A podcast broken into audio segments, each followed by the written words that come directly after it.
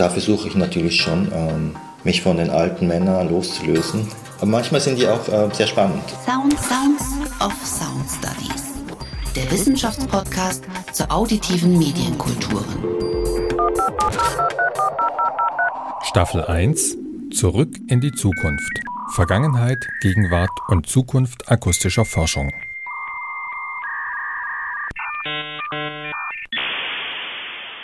Herzlich willkommen zum Podcast Sound of Sound Studies der AG Auditive Kultur und Sound Studies der GFM. Ein Podcast, der sich als Bestandsaufnahme dieses heterogenen, interdisziplinären Feldes versteht und seine Akteure zu Wort kommen lässt. Ich, Christoph Borbach, habe mich hierfür in der Georgenstraße in Berlin Mitte mit Shintaro Miyazaki getroffen, um mit ihm über Sound, Sound Studies und seine Vorstellungen und Gedanken zu diesem Feld zu reden. Shintaro ist Juniorprofessor für digitale Medien und Computation am Fachbereich Medienwissenschaft der Humboldt-Universität zu Berlin sowie Senior Researcher am Institut Experimentelle Design und Medienkulturen der Hochschule für Gestaltung und Kunst in Basel. Seine Professur trägt also in ihrer Denomination den Begriff des Klanglichen oder des Sound gar nicht in sich. Was Computation dennoch mit Sound und Klanglichkeit eint, darauf kam ich mit Shintaro zu sprechen aber meine erste Bitte an ihn lautete, einzusteigen mit einem Klang, den er besonders mag und diesen vorzuspielen.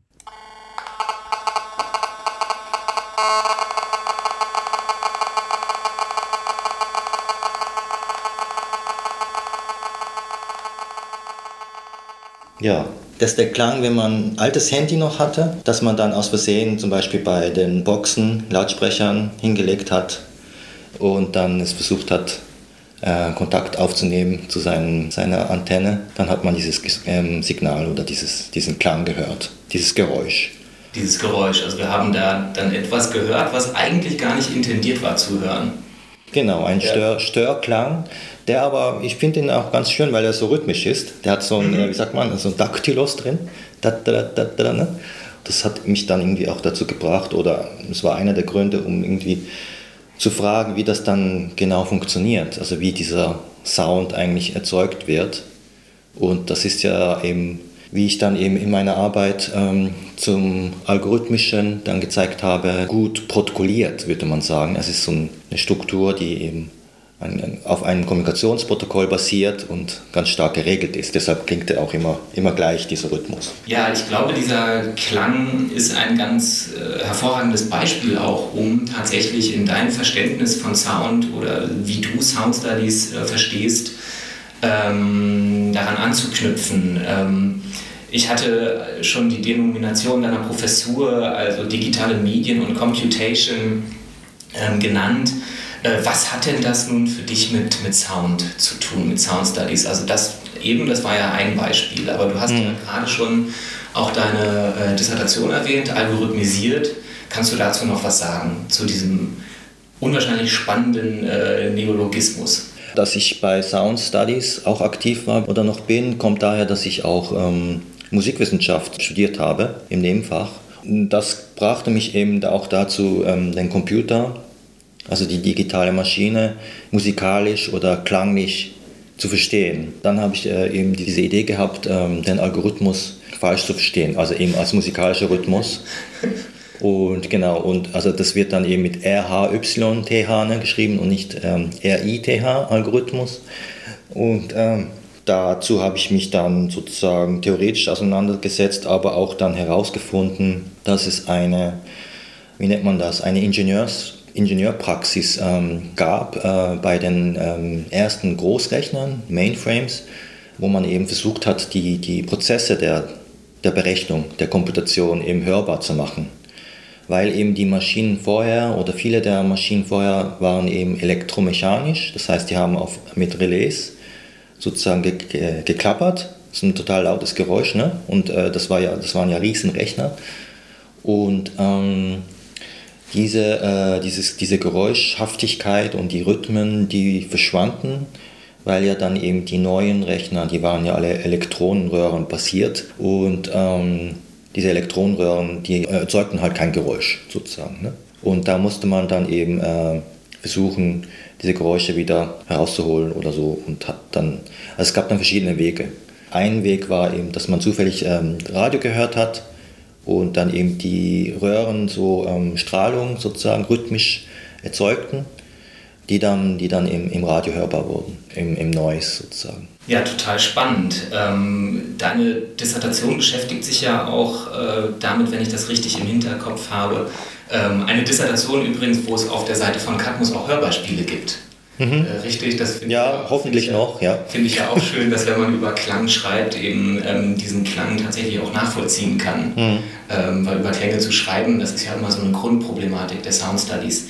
Ähm, äh, widmest du dich ja auch medienhistorisch, äh, das hattest du ja bereits angedeutet, der Computergeschichte und eben dieser expliziten äh, Klanglichkeit der frühen Computergeschichte, mhm. die allerdings gar nicht ursprünglich intendiert war, gehört zu werden, wenn ich das richtig verstehe, wo aber über das Gehör ganz viel herausgefunden, äh, herausgefunden werden konnte über mhm. das Rechnen dieser Maschinen. Ja, also es war so eine Art diagnostische Praxis, könnte man sagen, also näher bei, den, bei der Medizin zum Beispiel, äh, beim Stethoskop. Äh, das hat ja dann eben Axel Vollmer auch ähm, genauer untersucht es ging also nicht darum, irgendwie Musik zu machen mit dem Computer, sondern eben die Geräusche, die sollten oder die waren so Anzeichen, ob jetzt die Maschine richtig funktioniert, ob der Speicher noch intakt ist, äh, ob, der, ob das Programm ähm, funktioniert ähm, und so weiter.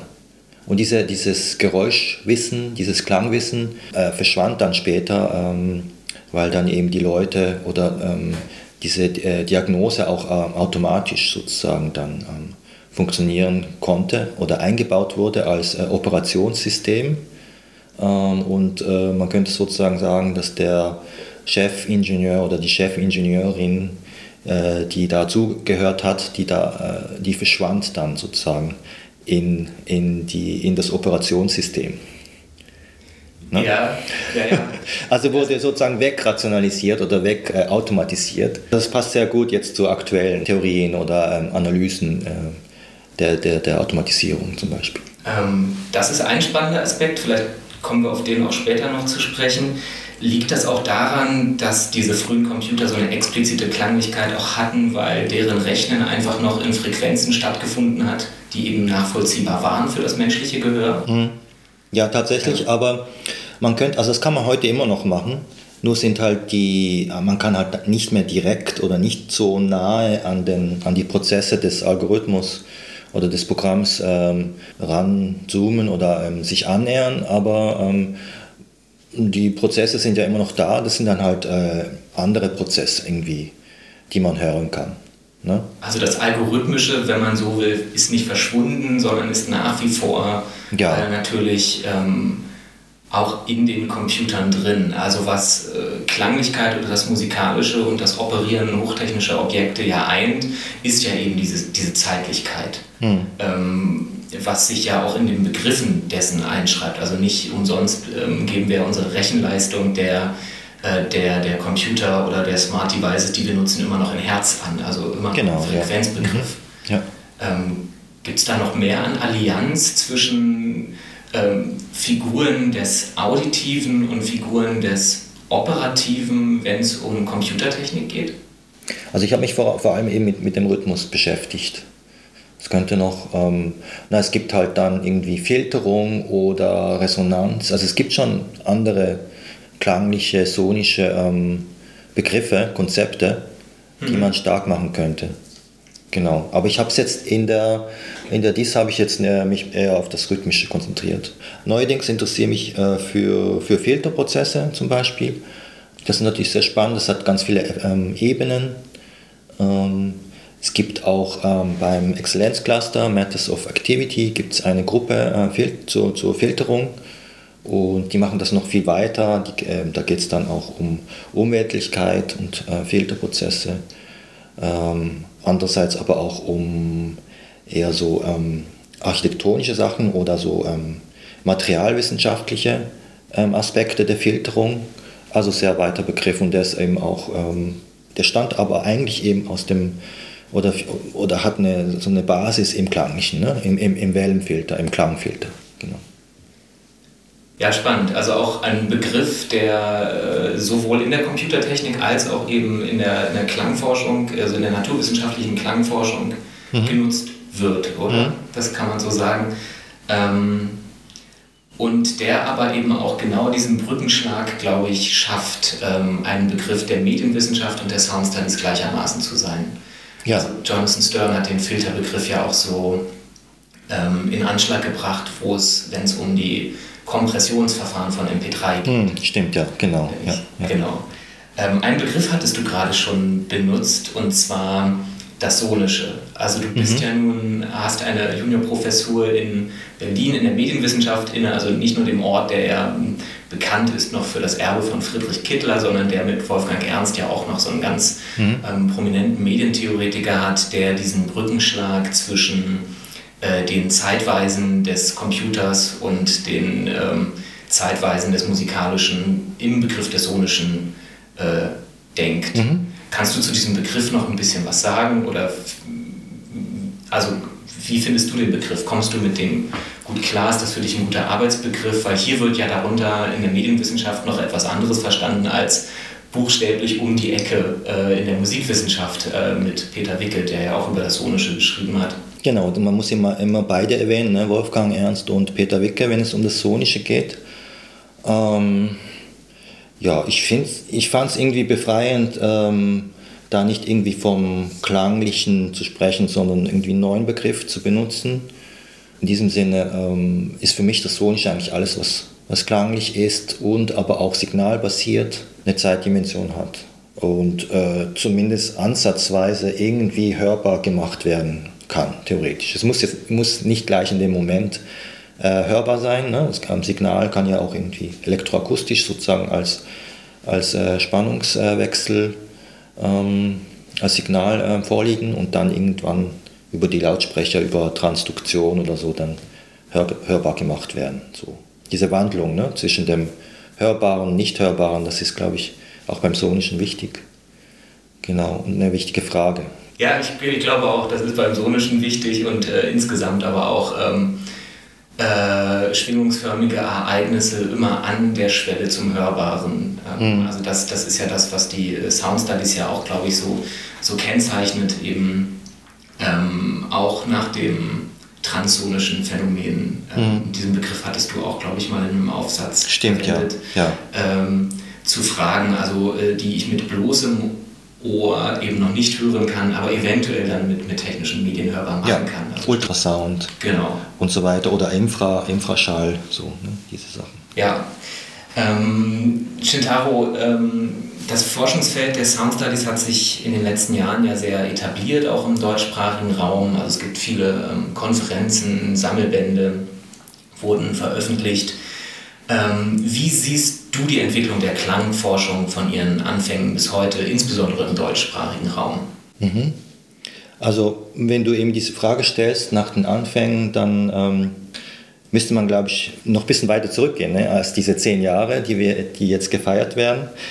Also ähm, Sound Studies hatte sich ja vor allem, so wie ich mich erinnern kann, ähm, durch diese Buchreihe bei, bei Transkript, die, die von äh, Holger, Holger Schulze ähm, herausgegeben wurde, da, das wurde so bisschen, das war ein wichtiger ähm, Meilenstein sozusagen. Äh, 2008 kam der erste Band raus. Und ähm, ein weiterer Band, glaube ich, den man erwähnen müsste, wäre ähm, die Oxford Handbook of Sound Studies, herausgegeben von äh, Trevor Pinch und ähm, Karin äh, Bisterfeld 2011. Ne? Das ist so eben vor zehn Jahren, das war so eine wichtige Phase, glaube ich. Ne?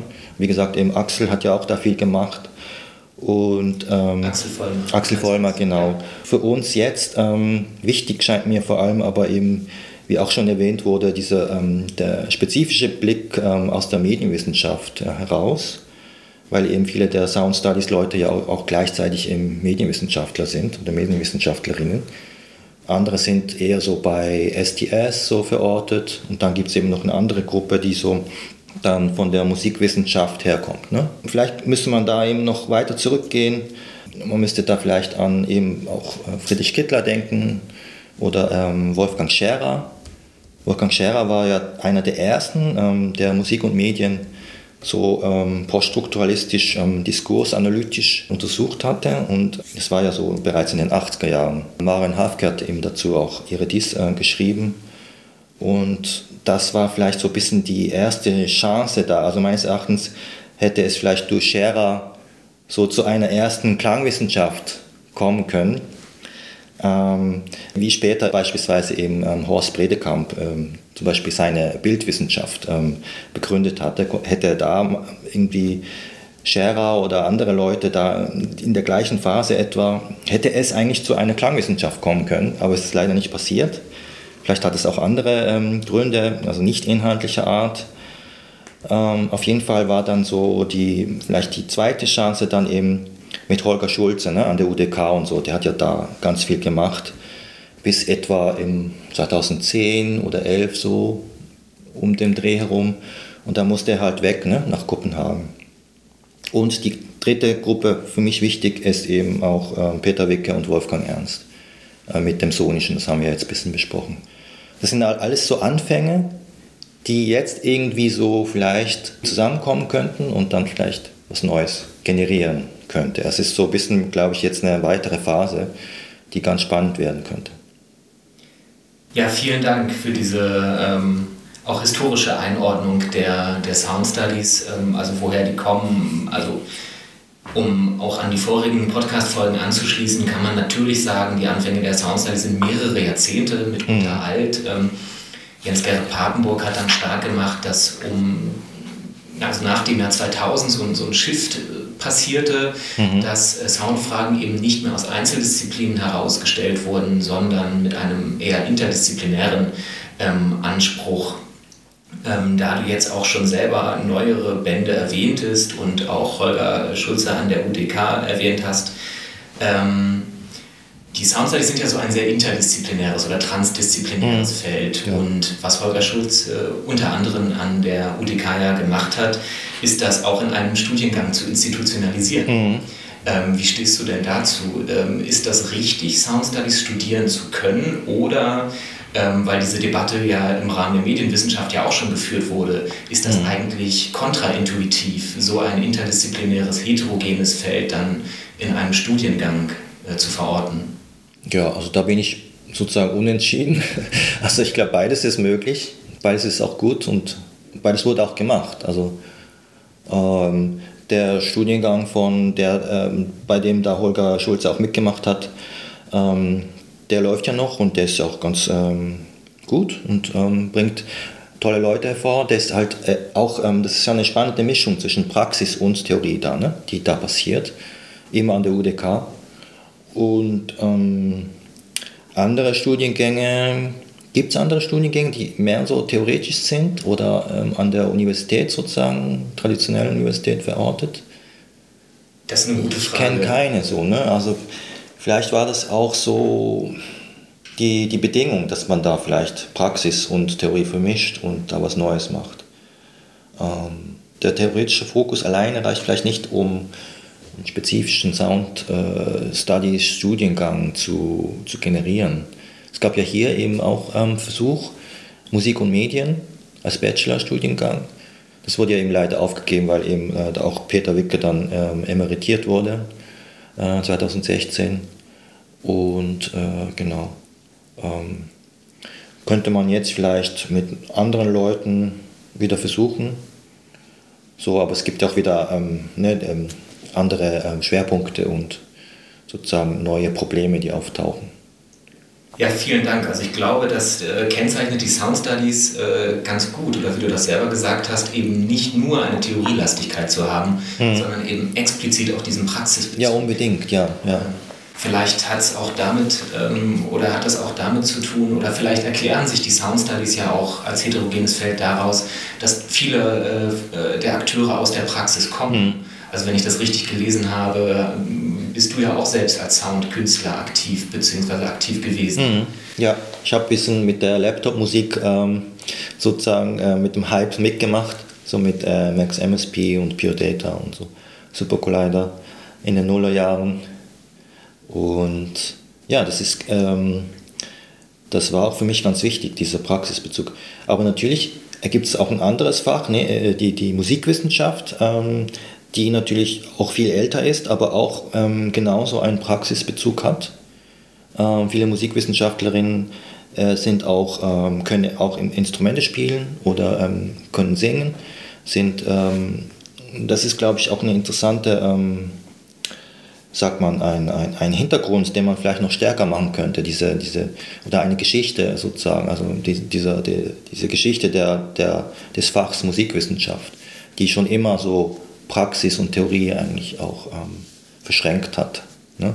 Und könnte vielleicht als Vorbild oder irgendwie als ja, Inspiration oder irgendwie so als, ähm, sag mal, Steinbruch der Geschichte oder so äh, für, die, äh, für die Klangwissenschaft oder für Sound Studies auch ähm, was bieten. So könnte man mehr schauen noch. Ja.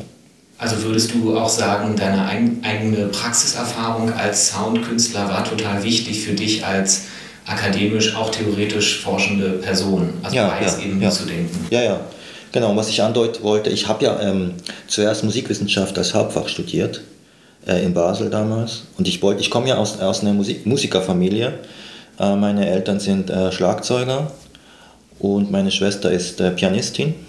Ich bin sozusagen der Einzige, also ich habe Geige gespielt, aber das war in Geige zu, sozusagen zu, äh, zu viel Konkurrenz und ähm, bin dann irgendwie in die Musikwissenschaft reingekommen. Und dann, damals dann, gab es dann ähm, neues Fach, das hieß eben Medienwissenschaft. Und da kam der Christoph Tholen, Georg Christoph Tholen, ähm, nach Basel. Und ähm, da bin ich dann irgendwie zu Kittler und Flusser und Lyotard und so ähm, gekommen. Ne? Und dann gab es dann eben Medienwissenschaft auch als äh, Hauptfach. Aber das, da musste man erstmal auch kämpfen dafür. So, und ähm, deshalb habe ich lange auch Musik, äh, Musikwissenschaft im Hauptfach gehabt. Ja, wunderbar, dass du eben diese, äh, diese Doppelerfahrung mit, mitbringst. Mhm. Ähm, äh, Shintaro Miyazaki ist damit also auch einer, äh, der eine Juniorprofessur innehat und einer der wenigen, die auch äh, schon Medienwissenschaft studiert haben.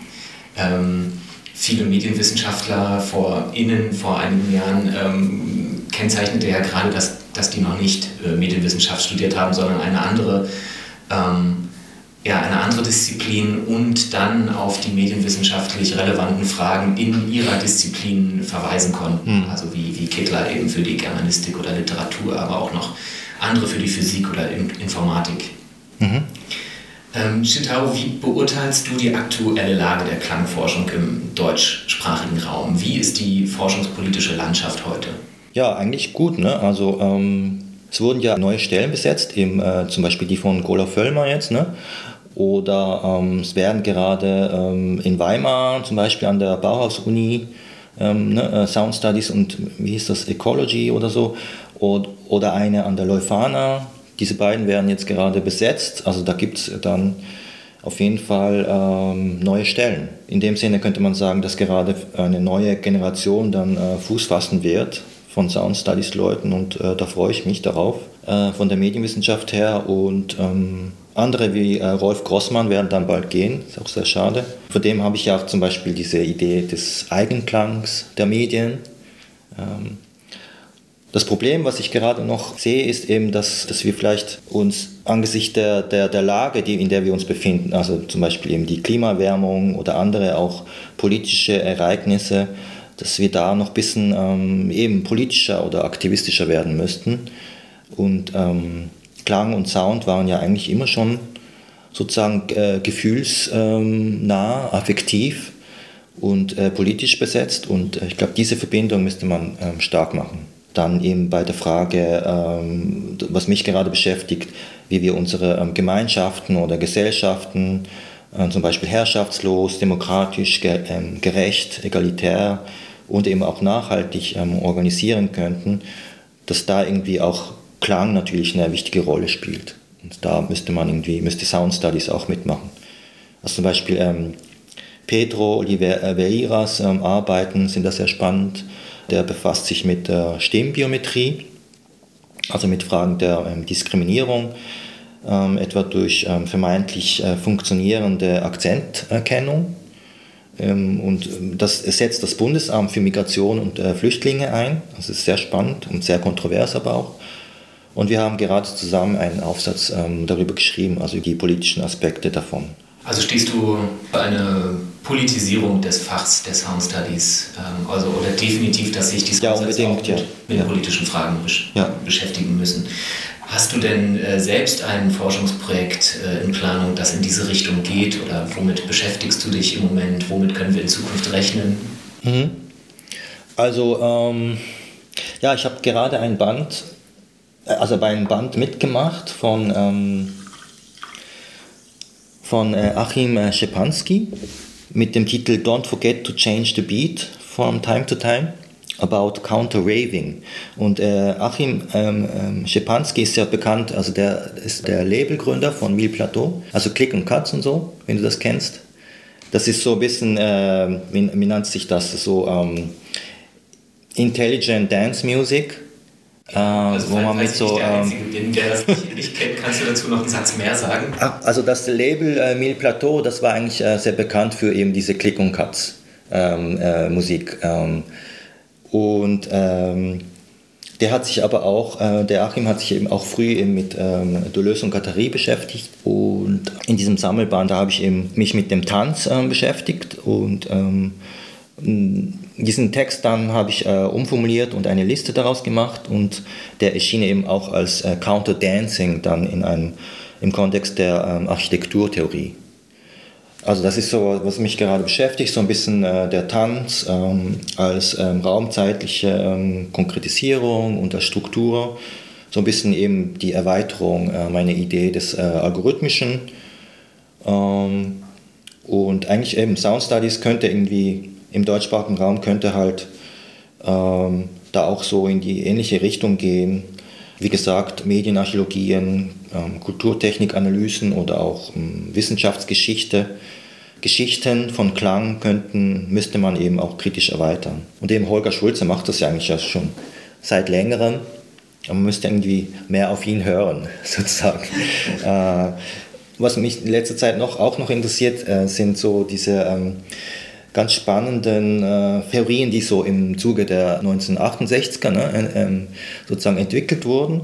Also keine kritische Theorie sind, noch äh, sozusagen äh, Kittler und so, ne, sondern irgendwie andere Sachen. Also da gibt es zum Beispiel diese kritische Psychologie. Das sind so Sachen, die wurden so eben an der FU Berlin so entwickelt. Psychologie meets Marxismus, aber ohne Lacan. Und dafür aber irgendwie viel zur Evolution des Menschen. Und äh, wie eben die Psychologie natürlich dabei eine Rolle spielt oder wie Bedürfnisse. So ein bisschen wie Wunsch, also wie Deleuze-Guattari, aber eben auch ohne diese beiden. Ähm, sehr spannend. Ähm, da war eben dieser Klaus Holzkamp ähm, eine wichtige Figur.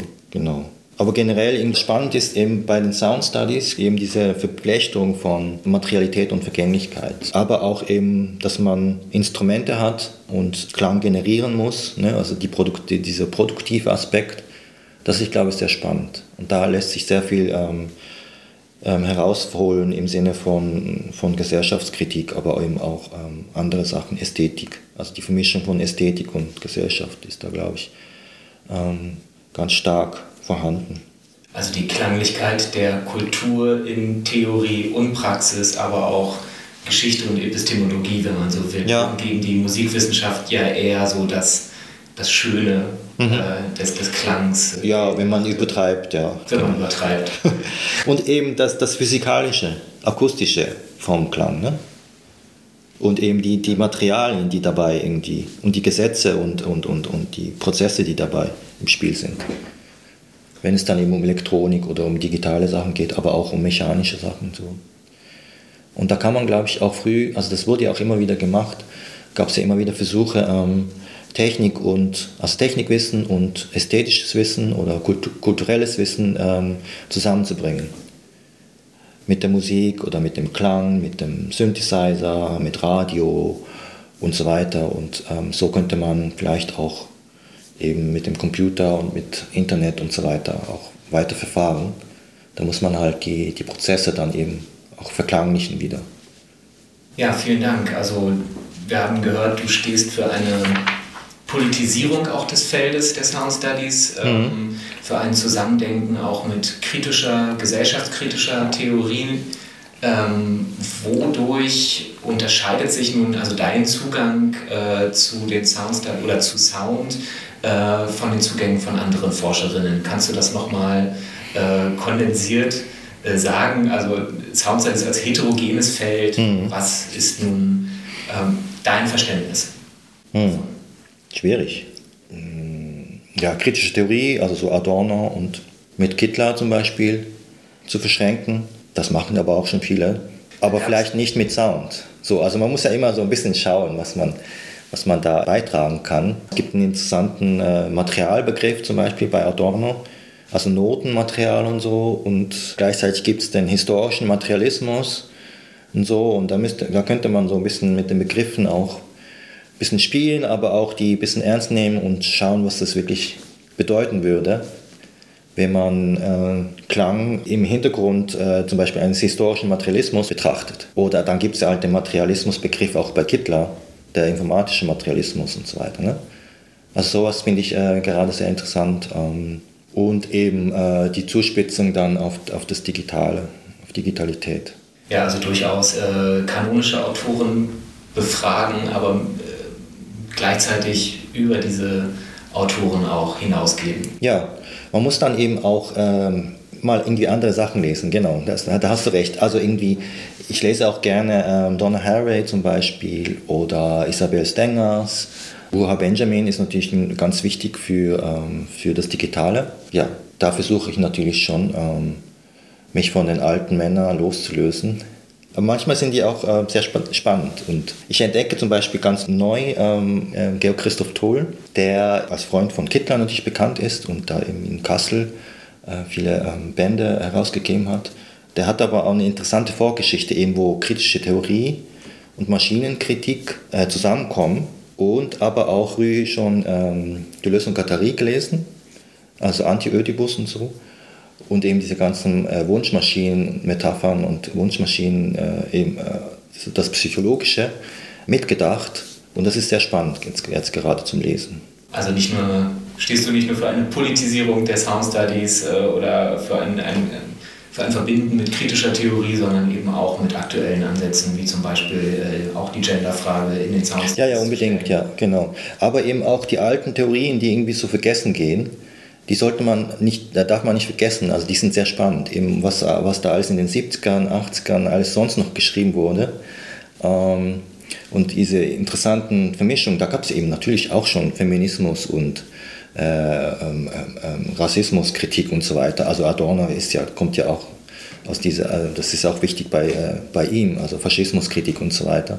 So ein bisschen die deutsche Theorie anders zu lesen, das fände ich spannend. Und da gibt es bestimmt auch interessante ähm, Anhaltspunkte für, für Sound Studies, also für Klang ne? oder Musik. Genau. Ähm, um hier nun den Brückenschlag zu tun, gibt es ein Geräusch, das du gar nicht magst? Und um damit den dramaturgischen Bogen dieses Podcasts auch zu schließen. Ich habe mittlerweile ähm, drei, drei Kinder, drei Töchter. Und ähm, das Geräusch eines äh, schreienden Kindes ist natürlich sehr unangenehm. Gerade so im Jahr äh, zwischen zwei und drei Jahre alt. So, ne? Das ist schon sehr. Es hatte wahrscheinlich auch äh, sozusagen physiologische Gründe oder irgendwie eben diese evolutionären Gründe, dass das unangenehm ist. Ähm, ja, das ist, glaube ich, so ein unangenehmes Geräusch. Ne? Dann bedanke ich mich ganz herzlich bei Shintaro Miyazaki für diese ja, wunderbare Podcast-Folge und wir sind gespannt auf deine künftigen Publikationen mhm. und deine Tätigkeit am auf der Juniorprofessur in Berlin. Dankeschön. Sound Sounds of Sound Studies. Ein Wissenschaftspodcast der Arbeitsgemeinschaft Auditive Kultur und Sound Studies der Gesellschaft für Medienwissenschaft.